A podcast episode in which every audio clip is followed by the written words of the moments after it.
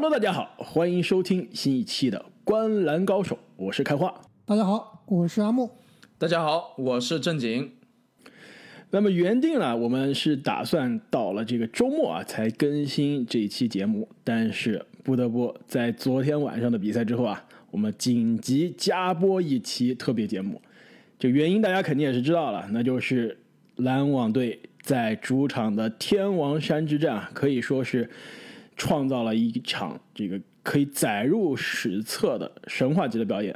凯文杜兰特在队友欧文受伤缺阵，詹姆斯哈登呢，这个可以说是伤愈复出，半条腿缺阵，这基本上也是这个跟缺阵差不多，对吧？而且还有其他主力队友发挥不佳的情况下，可以说是力挽狂澜，在落后啊最多十七分的情况下，赢下了这场比赛。而且啊，他的这个个人数据也是可以说是创造了季后赛历史上最华丽的个人表演之一：四十九分、十七个篮板、十个助攻、三个抢断、两个盖帽。更重要的是效率惊人，投篮二十三投十六中。而且啊，我觉得最重要的是这场比赛杜兰特对于。比赛的掌控啊，对于球队的贡献很多是在数据之外才能体现出来的。更重要的一点呢，是我们观篮高手的现场小分队啊，这个昨天只有正经一个人代表了我们三位主播啊，非常幸运的是坐在了现场。而且正经，你这次的票比我们上次两个人买的好很多啊。这个就在这我看是在第一层是吧，在蔡老板背后没多远。对，在蔡老板的侧后方，大概隔了有两三个区域。没错啊，所以啊，这个正经啊，我觉得你非常重要。首先要跟大家分享一下，你在现场见证这个杜兰特死神来了是吧？天神下凡级别的表演，现场的感觉有什么样想跟大家分享的？昨天这场比赛真的是非常幸运啊，血赚看到了这个历史级的表演就发生在自己的眼前，这种感受我感觉，如果你不在现场，真的很难去感受到。上半场的时候，确实篮网队啊落后十几分，整个现场呢这个气氛可以说是也挺热烈，但是是跟后面比起来肯定是不温不火。到了这个关键的第四节啊，你如果是继续想坐着看比赛，已经不可能了。为什么？因为前面的观众所有人都已经站起来了，整个球馆的人都已经站起来了，而且当天去的时候呢，这个球馆每个人的座位上发了一条白毛巾。最夸张的时候，所有人的手里面挥舞着这个白毛巾啊，给杜兰特加油，这场面非常震撼。上半场可能还可能用来这个篮网球迷可能要擦眼泪了，是吧？对，捂着自己的头，没错，一一度这个落后十七分，这个眼看不太行了，这个真的要崩盘了。我下半场我看你发的这个视频啊，那真的是全场的气氛一下就点燃了。就首先要提醒一下各位听众朋友，还没有关注我们新浪微博的。赶快去关注我们的新浪微博啊！这个正经在当晚在现场录了很多视频啊。我记得还有球是杜兰特的关键的第三节末尾的追身三分球啊，这个而且还有正经的这个自拍，所以大家想看一下当天现场视频的，尤其是正经自拍的，千万不要错过。那么其实这一场比赛啊，说实话。这个之前有球迷在下面留言说我们三个主播都是篮网吹啊，其实可能很多球迷这个关注我们节目还不够久啊。其实我是在这个系列赛开始之前一直是看好雄鹿的，而且我记得正经你也选的是雄鹿四比三获胜，对吧？其实我相对来说这两个球队没有特别的偏好，但是不得不说昨天这场比赛我下半场是确实变成了一个篮网球迷，这个不自觉的加入到这观众的欢呼声当中去了。也把你手上的小毛巾也挥起来了，是吧？没错，但是确实啊，赛前我跟开花你一样，也是预测雄鹿是可以获胜的。没错，这场比赛虽然还没有说把我这个支持雄鹿的这个信仰改变啊，但是我觉得杜兰特可以说是彻彻底底的把我打服了，而且是作为一个支持字母哥在这个系列赛中支持字母哥的球迷啊，我觉得这个系列赛真的是让我看到了这两个球员之间的这个差距啊。实在是大的有点可怕，而且杜兰特的这个表演，我可以说是我在电视上看过的这个最伟大的季后赛表演啊，甚至有可能是没有之一了。其实昨天字母哥的发挥还可以啊，尤其是上半场。那现场跟我一块去的这个小伙伴，他是第一次在现场看球，他就跟我说：“这个字母哥怎么这么大只？”确实，这个现场观感是非常明显啊。字母哥比所有其他球员大一圈，可能就是比大洛要小一点。在这个场上上半场打出这个转换进攻啊，包括三分啊、投篮啊都有，其实发挥的是非常不错的。但是不知不觉啊，到第三节末尾，这个分差逼平进入关键时刻之后，字母哥就开始隐身了，就开始轮到死神杜兰特的表演了。没错，其实下半场真的是杜兰特的这个史诗级的表演刚刚开始啊。下半场杜兰特拿到了三十一分，并且呢，他的得分加这个助攻队友啊，一共呢为全队下半场贡献了四十九分，就可以说杜兰特一个人是支撑起了篮网昨天全部的几乎是全部的进攻，而且防守端也是非常的卖力。更重要的是打满了四十八分钟。要知道，两年前的这个时候，六月份，杜兰特刚刚是经历了可以说是篮球运动员最毁灭性的、致命的伤病——跟腱撕裂。在他受伤之后，其实很多媒体都都预测啊，很可能再加上他三十多岁的这个年纪了，很可能是不会百分之百的就恢复到伤前的情况了。但是现在，这个赛季其实已经让我们看到他的恢复是超出预期的。但是这一场比赛。之后四十八分钟的四十九分加三双的表演啊，就可以说是让所有的质疑者都可以闭嘴了。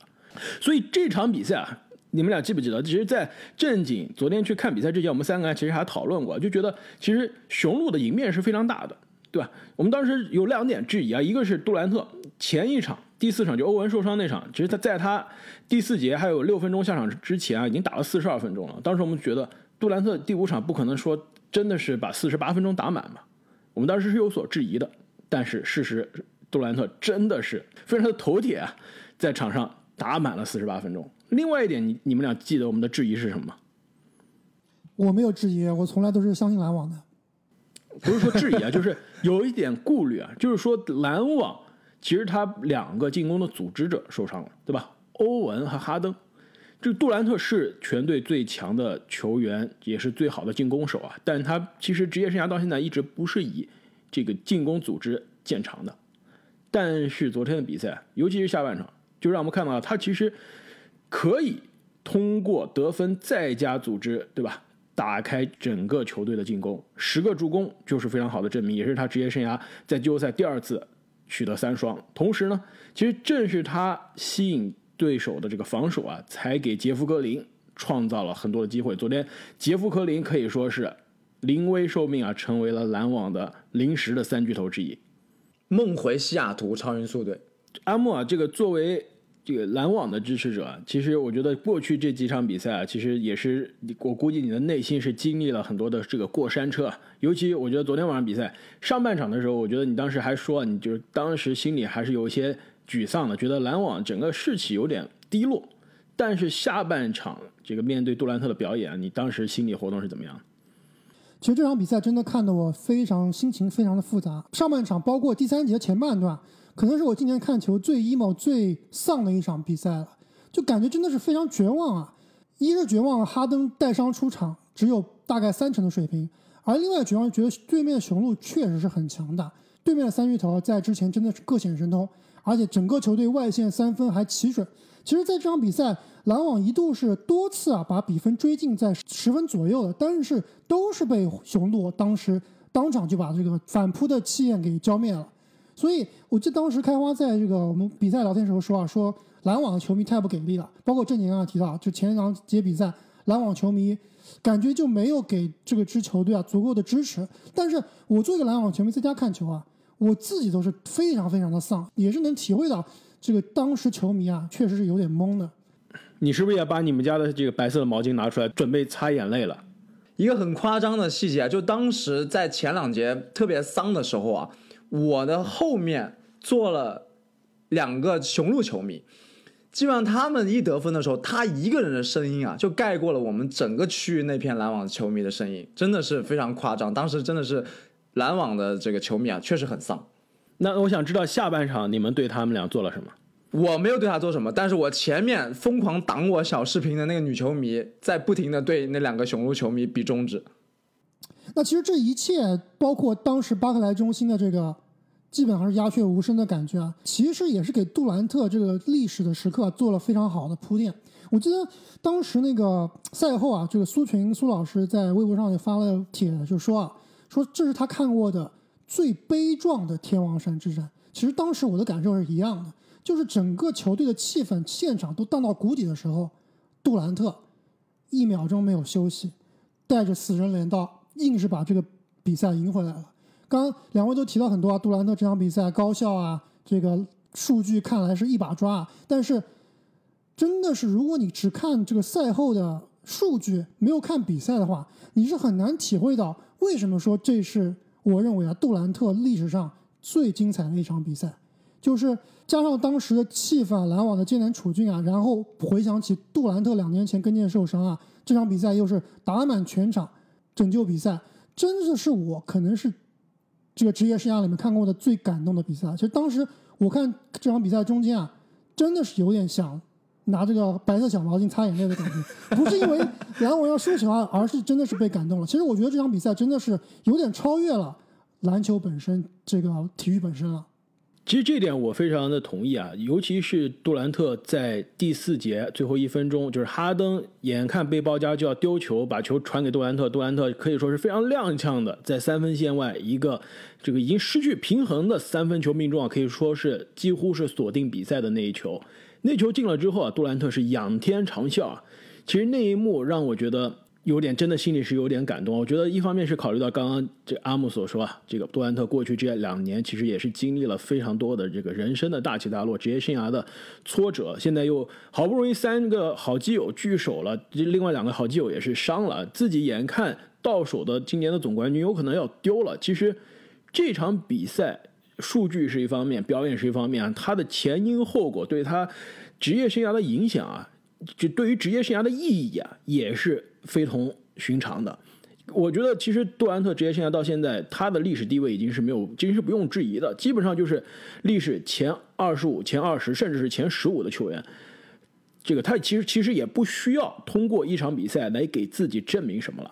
但是我觉得他职业生涯到现在呢，一直是没有一个季后赛的自己的成名作的。其实很多球员，甚至比如年轻的卢卡，对去年第一年打季后赛绝杀快船，已经是被大家津津乐道，认为是他的职业生涯的季后赛成名作。但是杜兰特一直是没有成名作吧，而是没有他单核带队的成名作。前两年这个在打老詹那场，克利夫兰那场，其实也是算他是成名作了。但是当时毕竟球队啊，还是有这个宇宙勇的其他的伙伴的。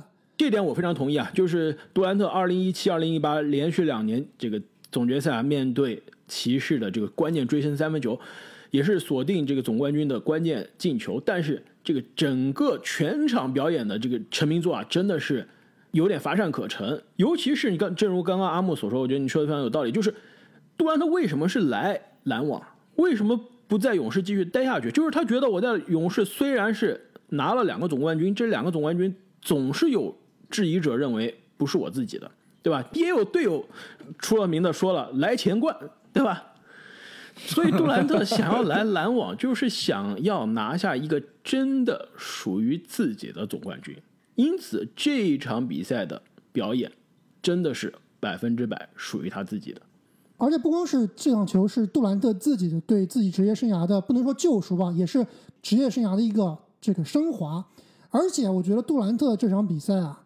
也是间接的拯救了现在的 NBA 的球市。我们知道，今年的这个 NBA 由于很多大佬或者说很多热门球队啊都提前出局，由于各种各样的伤病啊，导致其实被大家关注的程度啊是非常有限的。那杜兰特这场超神的发挥啊，看了一下这个这场比赛之后的所有的中外媒体啊，所有的大媒体、小媒体，各种各样的球员大佬都在热议杜兰特，所以。这样的热度啊，其实也算是拯救了现在 NBA 比较差的这个关注度。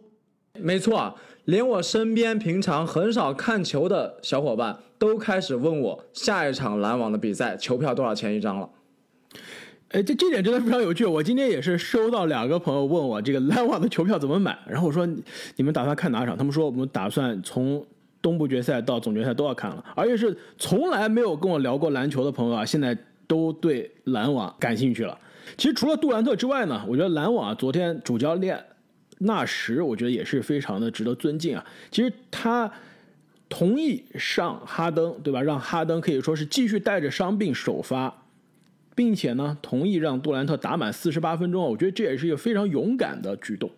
我觉得，换了另外一个教练啊，真的不一定会冒险让两位这个巨星这个带着受伤的风险啊打这一场比赛，而且让杜兰特打满四十八八分钟啊。但是后来想了一下，纳什的职业生涯履历啊，有没有觉得其实纳什职业生涯作为球员的时候啊，季后赛往往也是遇到非常很多这个奇奇怪怪的不幸的事情，包括受伤，包括非常有争议的判罚，对吧？错失总冠军，我觉得纳什会考虑到，我当年打季后赛的时候，如果遇到类似的情况，我是站在杜兰特的处境，我也愿意打四十八分钟，就拼了命，我要把这场比赛赢下来。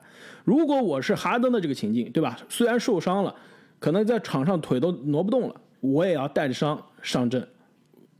要是倒下，我也是倒下在赛场上，而不是坐在更衣室里、坐在板凳上输掉的。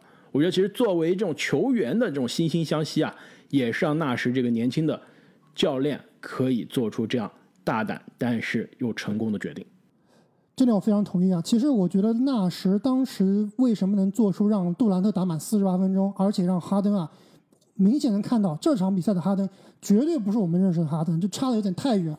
明显感到他基基本上就是用一只腿在打球啊。为什么能让他首发出场，而且也打了将近四十六分钟啊？那其实我认为纳什这么使用这两名球员啊，最主要的并不是因为他觉得这么用，可能杜兰特四十八分钟是真的觉得可能能给球队带来胜利啊。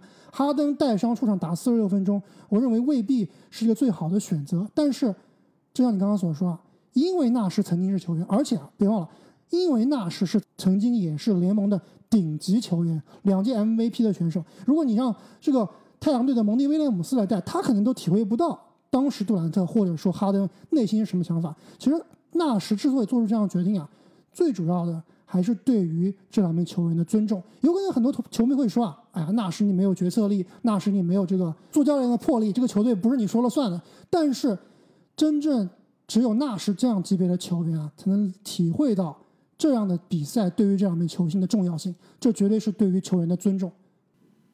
而且呢，赛后啊，纳什也是深情的拥抱了杜兰特。不得不说，当时在现场看的时候啊，我们是真的觉得纳什是头铁啊，不但是狂用杜兰特、哈登，而且是狂用这个投不进的乔哈里斯。当然最有一个很搞笑的一幕啊，这哈里斯不是经常站在底角接球嘛？他当时篮网队进攻我们这边的时候，哈里斯就站在离我们大概只有五六米的地方，那个底角等着接球。然后就篮网球迷趁着安静的时候大喊了一声：“Joe shoot the ball”，就是在喊这个乔哈里斯让他把球投进去。可以见到这个现场球迷对乔哈里斯的表现啊也非常失望。然后到了最后一节的时候啊，我有看到这个纳什一个表现，真的是让我既有点心酸，又有点感动，又有点好笑。就是他真的很紧张。到最后一节的时候。两个队比分很焦灼的时候，杜兰特在场上 carry，然后纳什啊再换一两个角色球员，他当时真的很紧张，是小跳跑着跑到这个场边，帮这个球员好像递了一些什么他们穿的衣服之类的，然后把他们又拉回来，再叮嘱一下，再让他们上场。当时这个细节我看到场边啊，真是觉得这个主教练啊，他作为一个曾经的球员，真的是跟场上所有的球员。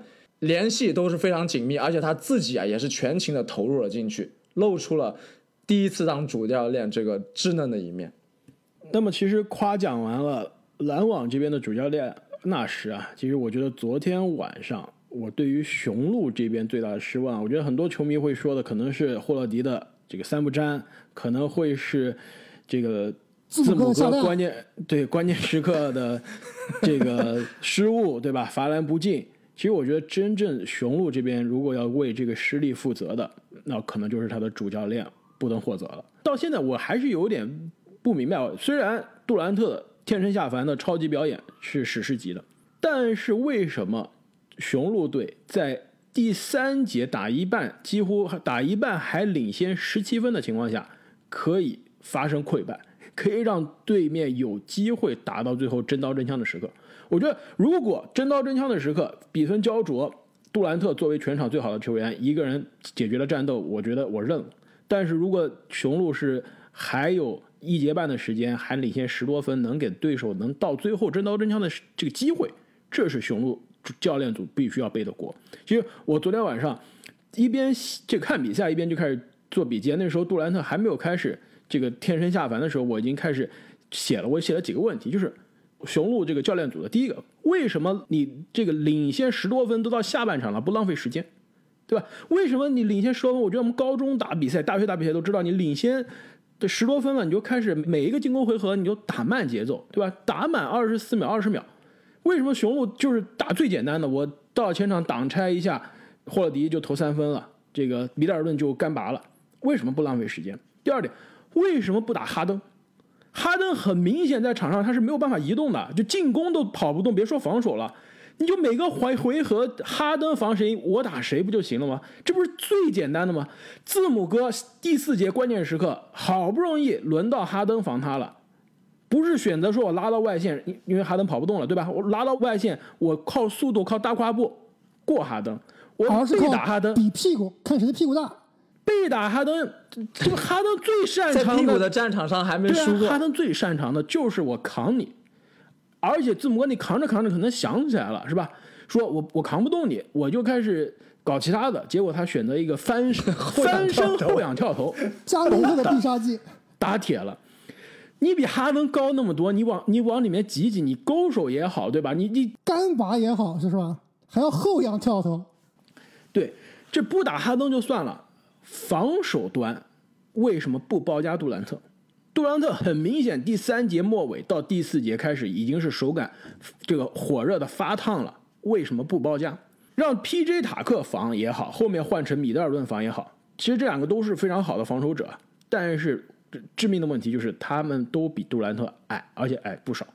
其实杜兰特最后进的球全部都是从他们头顶上射过去的，没有办法对杜兰特造成这个重要的干扰。那既然杜兰特想怎么投怎么投，那你为什么就干脆就限制他持球，或者说他持球之后你就包夹不让他进入到投篮的这个这个区域？为什么不包夹？这点我也是不理解的。最后，即使你觉得 OK，我不包夹，因为昨天杜兰特的这个传球是非常大的威胁，你不包夹，你为什么不用字母单防？这一点我是不理解的，因为塔克、米德尔顿的确可能是更有经验、更聪明的防守者，但是他们比杜兰特矮不少。如果字母防的话，不一定是能跟得上杜兰特的速度，但是昨天杜兰特那种不讲理的三分球，直接从卡塔克头上投的那种三分球，字母哥至少是可以进行干扰的。为什么不让字母防？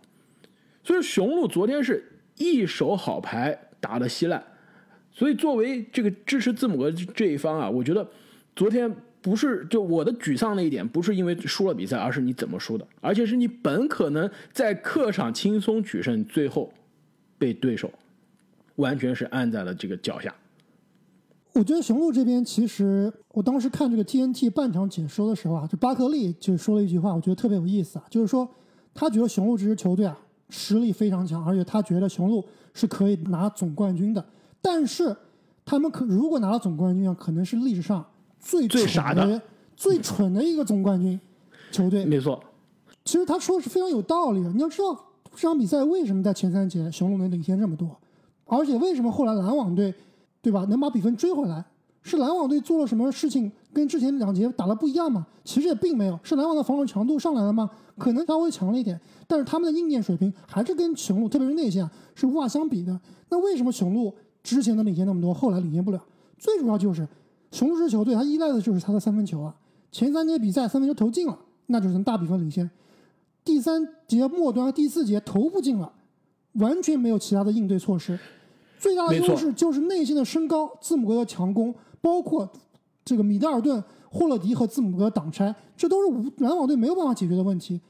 不打了，还是使劲的投三分球，所以确实啊，布伦霍德这个教练啊，临场应变能力确实有点捉急，就一套战术打到死。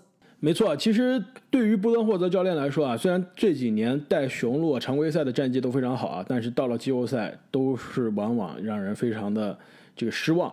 所以其实这个系列赛，如果篮网真的就是这么样赢了，第六场赢了四比二，我觉得布伦霍泽教练的这个位子也真的是有可能要这个可能岌岌可危了。因此第六场回到密尔沃基雄鹿的主场，我我觉得这个教练组再头铁、再傻、再固执啊，也真的是需要重新把第五场的比赛的录像拿出来一遍一遍的看，去反思一下为什么这些调整都没有这做出来。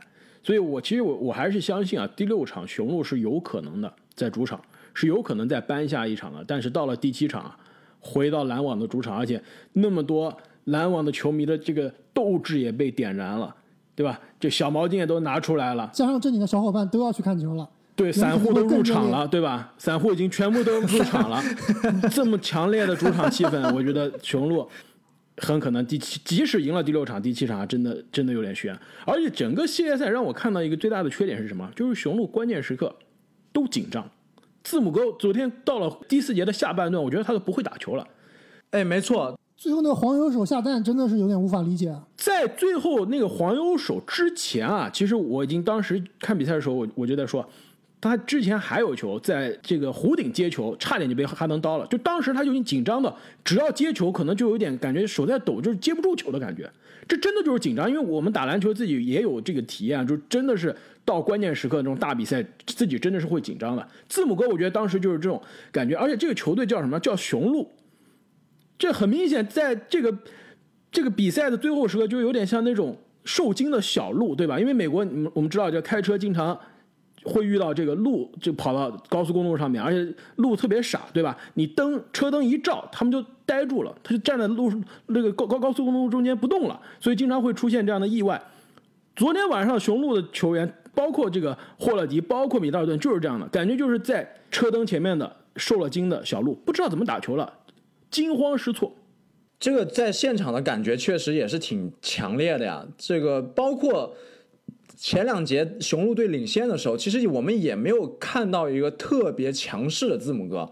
就我们知道常规赛字母哥，尤其是在主场，他进了球或者暴扣之后会这种大吼，对吧？会会跟队友这个有互动。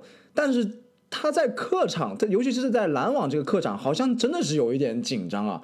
到了第四节之后，整个队好像都丢了魂一样。虽然说这个主场优势确实存在，而且客观的说啊，我。昨天现场的感觉就是，哨子是稍微有一点偏篮网的。对，这个我同意的。没错，包括像这个哈登跟洛佩兹那个争球啊，那个判了洛佩兹的犯规。其实我们现场看回放，也是哈登抱住了洛佩兹的胳膊。对，包括一些这样的这样的犯规是有的。但是啊，对于 NBA 的主场来说，其实也是在可以理解的范围内吧。但是呢，就是因为这些有的没的因素。这个雄鹿队好像就不会打客场了，确实是很奇怪。所以啊，这个留给雄鹿的时间啊，真的不多了。其实，在欧文受伤之后啊，这个我我真的是有点担心啊，篮网的这个未来啊。当时我我我觉得有可能这个篮网，如果三巨头在这轮系列赛早早倒下的话，那其实未来其实留给他们争冠的窗口啊越来越短了。但是现在问题留给了雄鹿了。其实雄鹿很有可能啊。就再次在季后赛早早的出局啊！其实对于雄鹿来说，未来如何围绕字母哥组建、继续组建争冠的团队啊，也是一个非常棘手的问题。其实我觉得现在说这还是有点早。我觉得现在让我一个篮网球迷来看的话，这个系列赛仍然是五五开，甚至雄鹿队可能还有一丝的领先机会。毕竟你不可能让杜兰特场上比赛都这么都这么打吧？毕竟你看到的哈登根本就不是你熟悉的哈登。毕竟欧文啊。这个下面第六场还是打不了，第七场能不能回归也是 up in the air，根本就不知道。所以，如果还是以杜兰特单核带队的话，我认为雄鹿依然是赢的概率是比较大的。但是我们还是要接下去看比赛的进程。就另外我还想说啊，这个第五场比赛，其实我我真的现在非常后悔啊，应该跟正经一起去看了。我印象中正经去看球，然后我没有去看的就两场比赛，都炸了。一场是这个，另外一场是科比。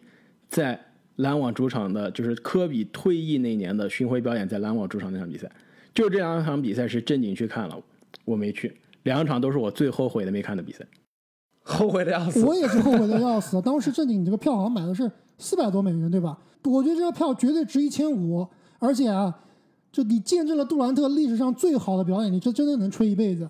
而且正经，你是电子票还是这个纸质票？如果纸质票，我觉得这个票根你要留着，以后可以真的可以送去评级，说不定还能挂网上这个拍卖呢。你不知道现在的收藏品都是电子收藏品了吗？我的电子票也可以卖钱的，对吧？做成 NFT 是吧？没错。那么其实聊完了这今天大家非常关注的这个杜兰特的天王山之战表演啊。其实今天上午 NBA 其实新闻也是不断，特别重要的呢是球员的这个伤病啊和疫情再次打乱了 NBA 季后赛的节奏。那首先呢是太阳队的控卫克里斯保罗，可以说是这官方的说法是进入了 NBA 的健康和安全的协议。其实应该不出意外，就很可能是克里斯保罗啊这个受到了疫情的影响。现在这个官方的说法呢是可能是无限期缺阵啊。两位，你们觉得如果克里斯保罗缺阵，对于太阳今年季后赛接下来的比赛会有什么样的影响？那关于保罗这个新冠的疫情啊，其实现在已经是确认了，他就是不幸染疫了。而且我看最新的新闻是说啊，他其实是之前打了疫苗的。所以现在按 NBA 的规则来说，就是如果你能连续两天啊，你的这个测试结果是阴性，然后再加上两天的另外其他的测试，如果都能够 clear 的话呢，你是可以及时出战的。但是现在问题就在保罗他什么时候能够转阴，这个东西啊真的是因人而异。所以。官方说啊，这个没有 return table，没有这个归期未定啊，确实是呃因人而异的。要知道，其实我们的有些球员其实他得了新冠以后很快就能回归，可能一个礼拜、两个礼拜就能回归。但有的球员，比如说之前的这个库里的妹婿达米恩里啊，他也是打了疫苗的，后来染疫了，而且他之后是整整缺了一个月。所以啊，保罗这个问题确实啊有一点棘手。而且保罗这真的是运气。运气有点差。我们上一期节目刚刚说他职业生涯以前是运气不好，导致他一共在之前也只摸到一次西决的地板。今年一开始运气不好，然后运气好了，眼看要摸到西决地板了，现在运气又不好了。而且真的是运气差。你要说他去逛夜店或者去买鸡翅，这个染疫了也就算了。据说保罗也就是打球不训练，然后回家，然后就染疫了，非常非常的诡异。我觉得我们《观澜高手》节目以后是不是不能轻易的进行预测啊？这个都有球迷朋友评论我们奶谁谁死。那另外一个球员卡哇伊是不是好像我们上期节目也刚刚吹过啊？真的是刚刚上期节目刚刚吹过。眼看在零比二落后的情况下，连扳两场，而且都是在今年啊，这个几乎是自己赢不了的主场比赛赢了。二比二，眼看也是要进入天王山之战了。现在卡哇伊今天上午也是传出消息啊，膝部受伤。一开始膝部受伤，我还觉得应该问题不大，说不定就是休息一场，第六场又能复出了。之后这个进一步确认的消息啊，据这个詹姆斯大神的爆料，好像是前十字韧带。其实现在没有官方的检测，没有这个核磁共振结果，主要是因为他现在这个卡哇伊的膝盖是肿的比较厉害。必须要等它消肿了以后才能去做核磁共振。那也是希望卡哇伊这个伤病啊，不要是十字韧带的受伤。但是我们知道今天的比赛他肯定是打不了了。因此呢，这些伤病啊，也对这个今年的季后赛的格局啊，这个更加扑朔迷离了。其实几乎剩下来的所有球队都有伤，对吧？我们刚刚聊了两个伤病啊，其实呃西部这边的另外一个球队犹他爵士康利现在好像也是归期未定，是吧？确定第五场打不了了。第五场打不了。所以这个爵士也至少是少了一个主力，东部这边也是几乎每个球队啊都有伤病，所以啊今年真的是感觉啊伤病和疫情主宰了整个 NBA 的这个剧情啊，最后谁能夺冠？一方面是球员厉害，另一方面我觉得这个球队的这个健康这方面的运气啊也是非常大的一个重要的成分。没错啊，最健康的可能才能坚持到最后，这是一个消耗战。而且啊，我看今天刚刚就录音的时候，看老詹好像在推特上面又发火了，说我我一整个赛季都在跟你们说啊，今年的赛程不合理，球员非常的累，这都是人为造成的，不是天灾是人祸。说这个以后不能再这么搞了。我看老詹好像也是非常的生气啊，说这就是我们的这个赛程导致，你看现在这个几乎每个球队的这个球星都受伤了。你别说啊，老詹他今年提前退出季后赛啊，在推特上是真的没闲着。一个是像你刚刚所说的，对联盟各种各样的质疑；另外一点就是，对于球员的出色表现，包括对于球队球员的各种伤病啊，老詹都是在第一时间给予了肯定和慰问。